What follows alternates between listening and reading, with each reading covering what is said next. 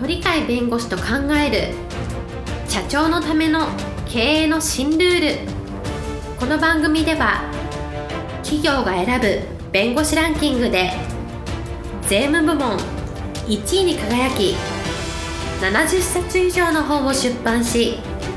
多くの経営者を支えてきた鳥飼重和が社長経営者独立希望者起業家のための経営の新ルールについてお伝えしていきます。それでは今回の番組をお楽しみください。え皆さんこんにちは。お元気でしょうか？え元気がすべての源です。この番組で元気をお届けしたいと思います。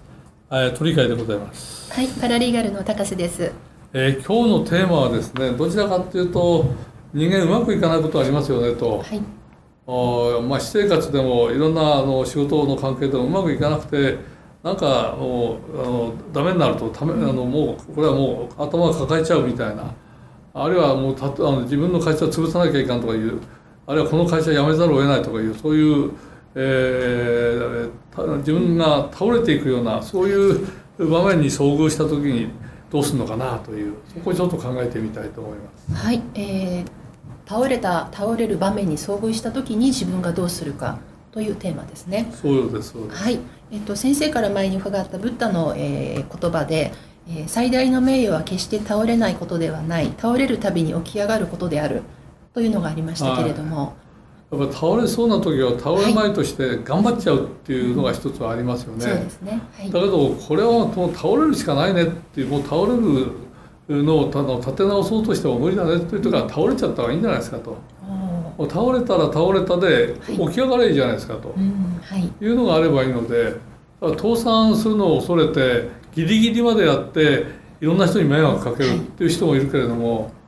これはあの再起するってとても無理だと。ただそのために逆にいろんな方に迷惑かけるとするともう自分この会社ならこの会社を倒してしまうと倒してしまって迷惑を少なくしてだけど再起してまた皆さん方に、えー、可愛がっていただくようなことにしようという形でやっぱり倒れざるを得ない時はもう素直に倒れて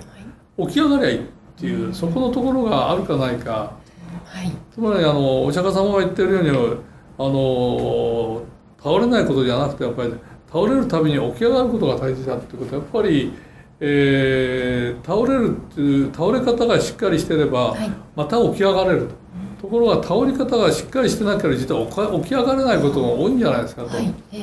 ー、だからどちらと会社の状況が悪くなってギリギリまでなんとか立て直そうとして無理をして無理をして借金にさらに重ねて、はい、で返せない状況なのにさらに、えー、人に迷惑をかけるようなことをしておいてで倒れてしまったらもう迷惑かける人の数が増えてると、はい、金額も非常に多くなってる。と。はいとかそれを迷惑かけそうだからもっとこれ以上迷惑かけたくないっていうんだったら会社畳もうと。自分が持ってる財産方全部あのお客さんにお渡ししてお客さんの損をなくしてあるいは損を少なくして、えー、っていう形だったらまだ信用残ってますから、はい、じゃあまたもう一度やるんだったらもう一度頑張って立ち立ち直ってくれるんだったら、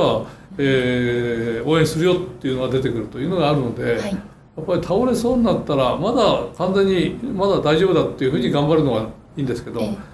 無理だなというようなところであれば無理をしないで倒れちゃう、だけど起き上がろうっていう形で再,、再起すればいいんじゃないか。でここの判断をすることが非常に難しいんですけど、こういう判断をなるべく早くできるかどうかこれがすごく重要じゃないかと。ね。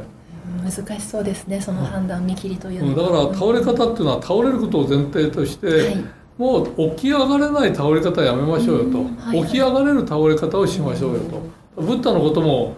倒れたら起き上がれっつっての起き上がれるから倒れるっつってんで、はい、起き一度倒れたら起き上がれませんよっていうことまでこれは予定してないので、はい、やっぱり起き上がれる気力がやっぱり残した形の倒れ方っていうのはやはり考えなきゃいけない。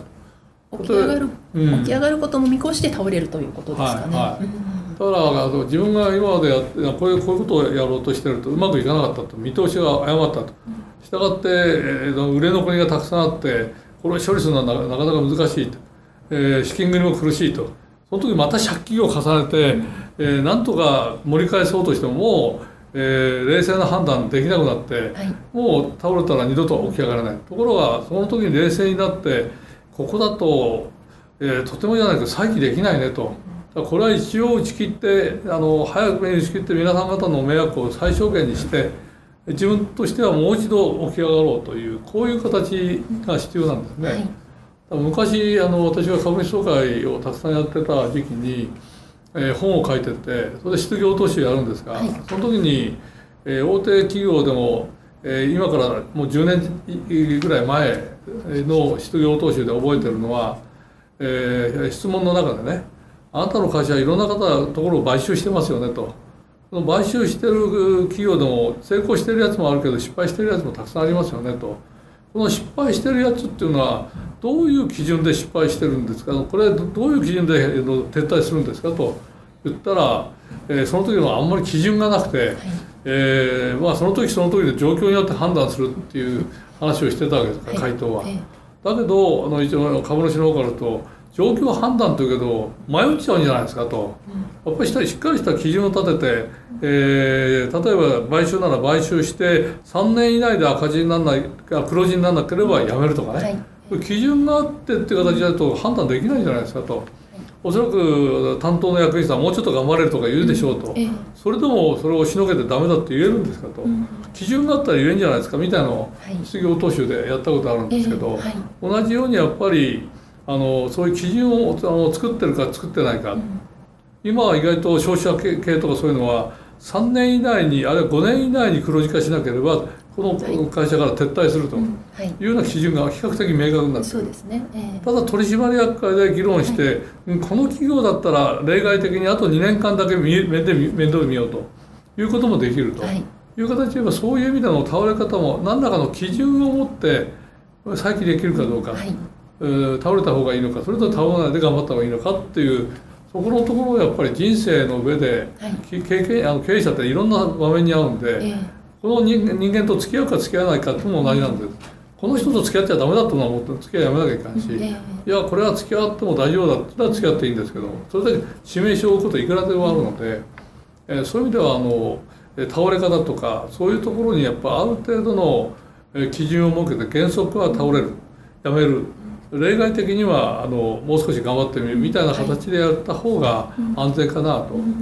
お逆に言うとそれの方が信用を失わないでもう一度さっきの場面、つまりブッダの教えはブッダの教え正しいんだけど、ええ。あの倒れるえーただ起き上がるってことが大事なんだっていうのは確かなんだよ、はい。倒れたらもう倒れっぱなしになる事例もあるから、はい。ブッダの言葉が通用するのは倒れても起き上がれる状態である場合は起き上がれと言ってるんではい逆に言うと起き上がれるような状態で倒れろという教えでもあるというふうに理解するべきではないかと。い。うのが今日のお話でございます。倒れか倒れ方と言いますか。やっぱ基準がある程度あって、ええはい。その基準に基づいてやると、あ迷わないで済むと。うんええいうのがあるので、なんかそなんか事業をやるとかさまざまなことをやる場合にはそこを考えながらある程度物事を推し進めたのが安全なのかなという感じがしますので、基準と言いますとさっきおっしゃったようにその3年とか5年以内に黒字化しないと撤退ですとか、うん。そういったこう客観的な具体的ななんて言うんでしょう数字の数字という意味ですかね。えー数字があるのが一番楽だと思う、うん。あこれ財務の問題なんですよ、ええこれ財務の話なんですね、財務実ははい。基準を持ってやるかどうかって指標を持ってやるかとかいうのは意外と財務の問題なんですけど、はい。経営者はそういう財務のもの問題の意識をやはり備えないと、はいただ自分の気持ちだけでうん。もうちょっと頑張れるとかいうはい。発想ではええ。なかなか難しいんじゃないかなと、特にあの今の世の中は非常に複雑になってきてるので、えそこからするとやはり、えそういうしっかりした基準をある程度立てるようなことを考えながらやった方がいいのかなっていう感じはしますね。基準は財務の、そうですね。財務ってそういう指標と基準を考えないとええ。あのか会社はうまく回りませんから、そういうのを持たないで、えー生きて行き当たりばったりでやったら本当にもう倒れないで再起できないと。はい。ブッダの言葉を使えないっていう話になってくるので、はい。ええ。えーそういうブッダの言葉もちゃんと自分が使えるような形として理解すべきではないかなという感じはします。は